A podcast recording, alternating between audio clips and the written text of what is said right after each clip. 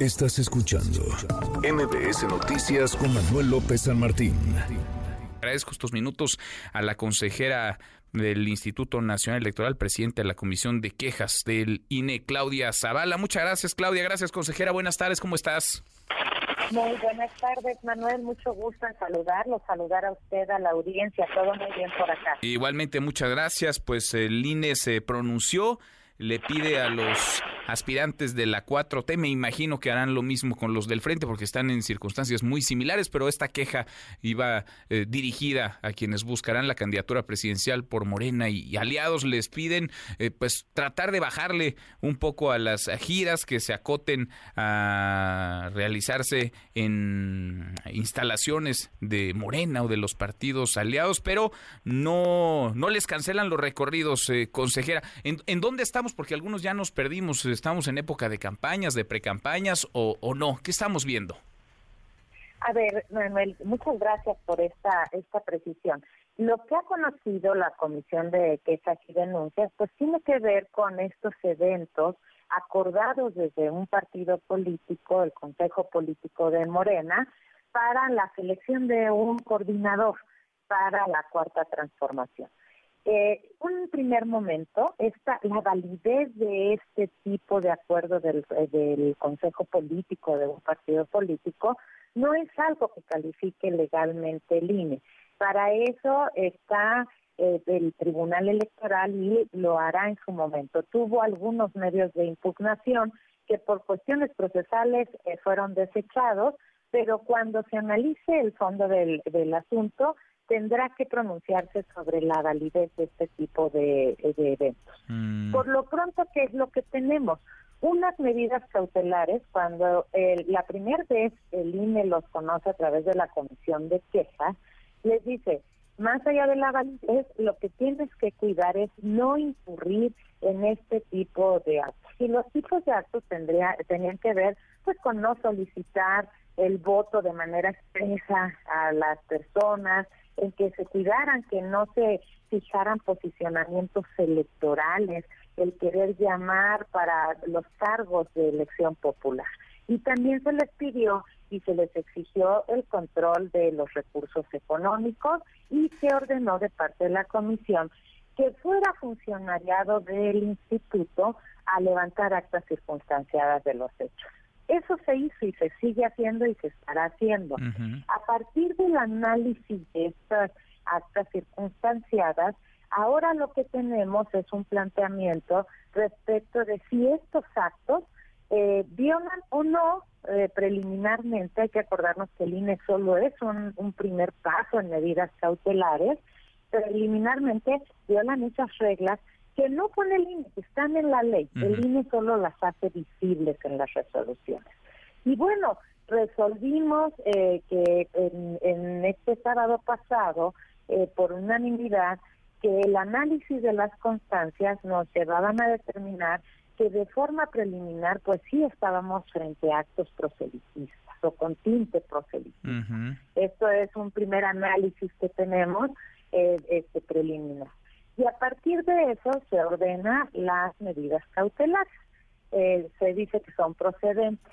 Eh, ¿qué, se, ¿Qué se dice en estas medidas cautelares? ¿Procedentes para qué? Bueno, se vuelven a reiterar las reglas, pero ahora se restringe un poco la forma de este, de este tipo de, eventos. Y queda eh, previsto por mayoría de votos, aquí sí hay, hay que señalarlo, que hay una posición dividida, en la que al partido político Morena del Trabajo y Verde Ecologista de México, así como a sus militantes y simpatizantes, pues se les ordena que todos estos recorridos, asambleas informativas, preferentemente se hagan dentro de las lugares pertenecientes al partido político.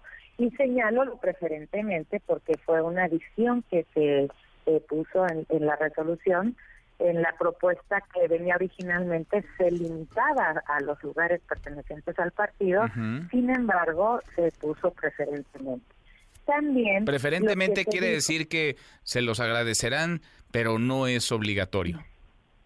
Eh, preferentemente pues da la, la posibilidad de que se pueda hacer en lugares distintos. Y también se les impuso un deber de cuidado en cuanto a que se debe revisar el contenido de los discursos de las personas que están participando para esta titularidad de la coordinación. ¿Qué no se vale ahí, consejera? ¿Qué, ¿Qué, no se puede? ¿Qué no se puede plantear? ¿Qué no se puede decir? No se pueden hacer llamamientos al voto, no se puede eh, postular una candidatura, no se puede postular unas plataformas electorales o programas de gobierno las mismas reglas que les habíamos dicho. ¿Se pueden hacer propuestas? ¿Se pueden hacer propuestas? Por ejemplo, ¿se puede decir que uno o una es el mejor o la mejor candidata para 2024? No, no se podría hacer eso porque tiene que, eso tiene que ver y quedó desde un principio regulado que no se puede hacer porque la ley no es el tiempo en que todavía estemos en ese momento, es hasta noviembre, finales de noviembre cuando estaremos en ese momento. Pero todos lo están haciendo, consejera. Hoy por lo pues menos lo están haciendo, menos quienes no tienen actos públicos, que es Claudia Sheinbaum y Adán Augusto López, pero lo hicieron el viernes y seguramente lo harán mañana como lo han hecho a lo largo de estas tres semanas. Fíjese que ese fue uno de los puntos de diferencia, porque a mí me parece que sí está demostrado preliminarmente con estas actas que no se han cumplido con las leyes, con las normas establecidas en la ley que fueron recordadas por el INE mi posición, pero esa quedó en minoría, era precisamente que pues ya se eh, no se permitiera continuar con estos eventos. No obstante, la mayoría que votó por la procedencia de estas medidas eh, donde se trataba de limitar pues valora otro aspecto, que es la facultad de organización, la potestad de organización que tienen los partidos políticos.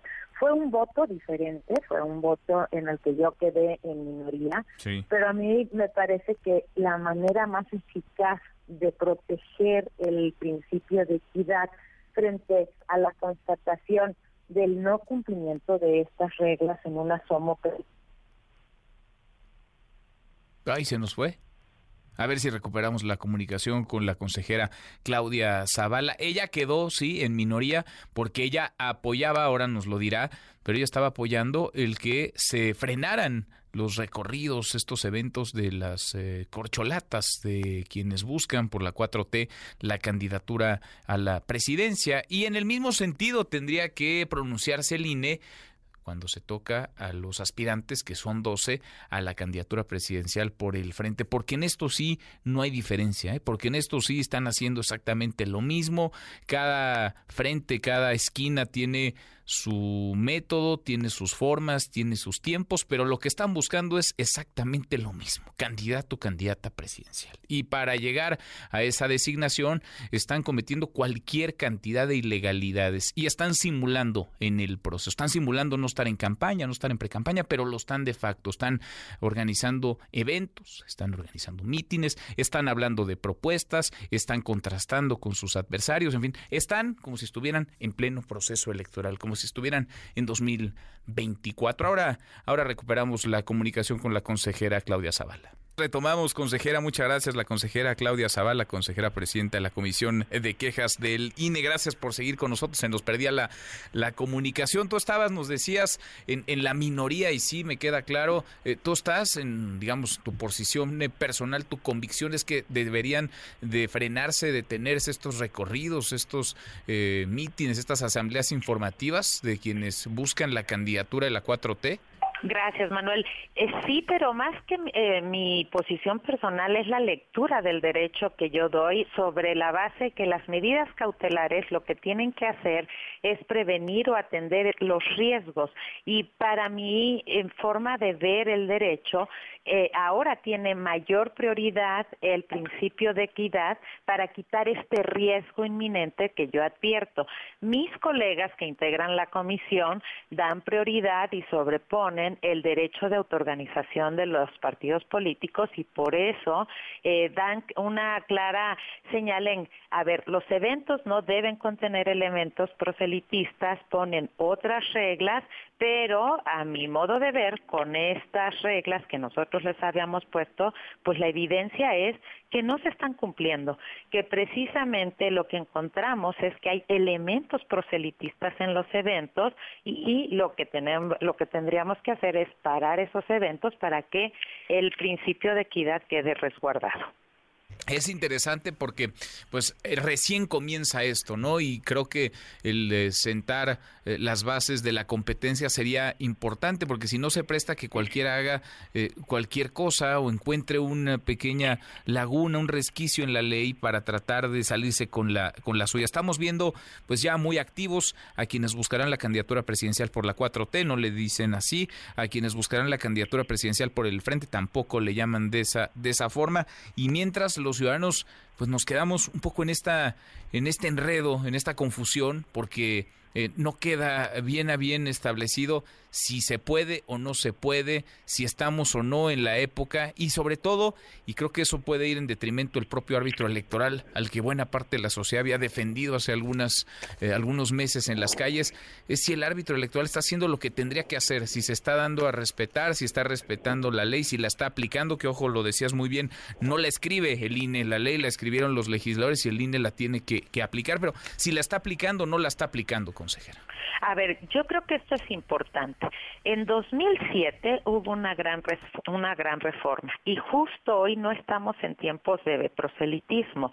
De acuerdo con la Constitución, el consenso social que se logró es que se iba a regular el espacio para que los partidos políticos pudieran definir a sus precandidatas y precandidatos y esto iniciará hasta noviembre eh, de la tercera semana de noviembre. En esa medida, hoy no es tiempo electoral y la comisión está haciendo, el INE está haciendo un análisis y dice, yo advierto que hay elementos eh, proselitistas en los eventos, en este modelo que tú dijiste que iba a ser partidista y yo lo que tengo evidencia es que no es propiamente partidista, sino que tiene elementos proselitistas. Y de ahí se deriva eh, estas situaciones estamos frente a actos que no son propiamente partidistas y esto aplicará para todas las fuerzas políticas, ¿eh? porque es una la ley se aplica para todos en las mismas condiciones. Y en esta medida por eso se les dice, preferentemente pues ya no sean públicos, sino hazlos en lugares pertenecientes al propio partido político en el que eh, están instaladas tus oficinas estatales o municipales. Pero claro, este preferentemente deja abierta una posibilidad de que no se haga solo en esos lugares. Y la otra cuestión es el deber de cuidado. ¿Por qué esto es importante y el INE está haciendo en, en un análisis preliminar esto lo que tiene que hacer? Porque está fijando estas bases para que en su momento el Tribunal Electoral tenga todos los elementos para decidir, uno, si hay una infracción a la ley, a estos tiempos electorales y proselitistas que se pusieron para cuando es precampaña o en su caso las campañas ya cuando hay candidaturas. Y dos, está dejando documentado todo para que el tribunal pueda tener y valorar con sustento esa definición si hay infracción, el tribunal tenga los elementos también para poder eh, eh, eh, sancionar en los términos si hay una infracción a la ley. Y esto es importante porque a partir de eso, la, la cuestión aquí es, todas las fuerzas políticas en un momento dado, porque veníamos de una elección de 2006 donde se alegó inequidad en las condiciones, lograron un gran consenso y dijeron, vamos a normar los tiempos del proselitismo y los tiempos electorales. Y hoy se está definiendo un modelo eh, cuestionado por todas las fuerzas políticas, porque vienen unos y dicen que lo que hace el partido Morena este, incurre en actos anticipados de precampaña. Pero también Morena viene y dice que las fuerzas de los partidos eh, están incurriendo en actos anticipados de precampaña. Entonces, todas las fuerzas políticas tienen claras cuáles son las reglas. Pues sí, pues y todas las fuerzas políticas están buscando algunos, eh, algunas figuras jurídicas eh, pero en realidad lo que nosotros tenemos documentado en este caso particular que resolvimos es que esas reglas pues no no se están cumpliendo pues aparentemente. Pues no, uno, uno esperaría entonces ahí que llegara, si no el manotazo, sí la aplicación de la ley, ¿no? Del, del INE, porque de los partidos no hay mucho que esperar. Vaya, suelen ser así, suelen buscar eh, la, la laguna y suelen tratar de avanzar hasta donde les pongan un freno, pero si no hay freno, pues le van a seguir como, como le están siguiendo hasta ahora continúan en las suyas, continúan, aunque le llamen de otra forma, continúan haciendo campaña, consejero. Y ahora lo importante es que el tribunal tenga todos los elementos eh, probatorios para hacer el análisis jurídico y el análisis de los hechos y determinar si hay infracción y en su caso si hay infracción, qué sanción. Otra cosa que es importante, el INE también en las medidas primeras, eh, eh, medida cautelar de, en tutela preventiva, le dijo al partido político Morena y a los aspirantes en ese proceso que tienen que tener el control de los gastos, porque esa sí es una facultad del INE, revisar el uso de los recursos, el origen y el destino de los recursos. Y tengo entendido que a partir de la Comisión de Fiscalización de aquí del INE se están tomando las medidas para ver la revisión específica de esos recursos que se mm. están utilizando. A veces, Manuel, el derecho nos da tiempos porque también tiene que ver con las garantías que tienen las partes para poder alegar lo que en su derecho convenga. Y muchas veces quizá la, la percepción ciudadana quisiera que actuáramos con mucha mayor rapidez, pero también hay tiempos establecidos en la ley que las autoridades debemos de cumplir porque si no violaríamos derechos. Pues sí, pues sí. uno, lo entiende, pero ya van en la semana cuatro recorridos en, en Morena, consejera. Así ya van en la semana cuatro. Y lo único cierto es, y yo creo que es algo muy importante, que desde el INE se está levantando toda la evidencia toda se está dejando documentada para que en su momento el Tribunal Electoral tenga todos los insumos de la representación de lo que está aconteciendo y pueda tomar la decisión que la ley le confiere esa competencia al tribunal. Pues sigamos platicando, consejera. Como siempre te agradezco. Muchas gracias. Gracias, Claudia. Gracias, Manuel. Gracias. Muy buenas, tardes. Manuel López San Martín. NMBS Noticias.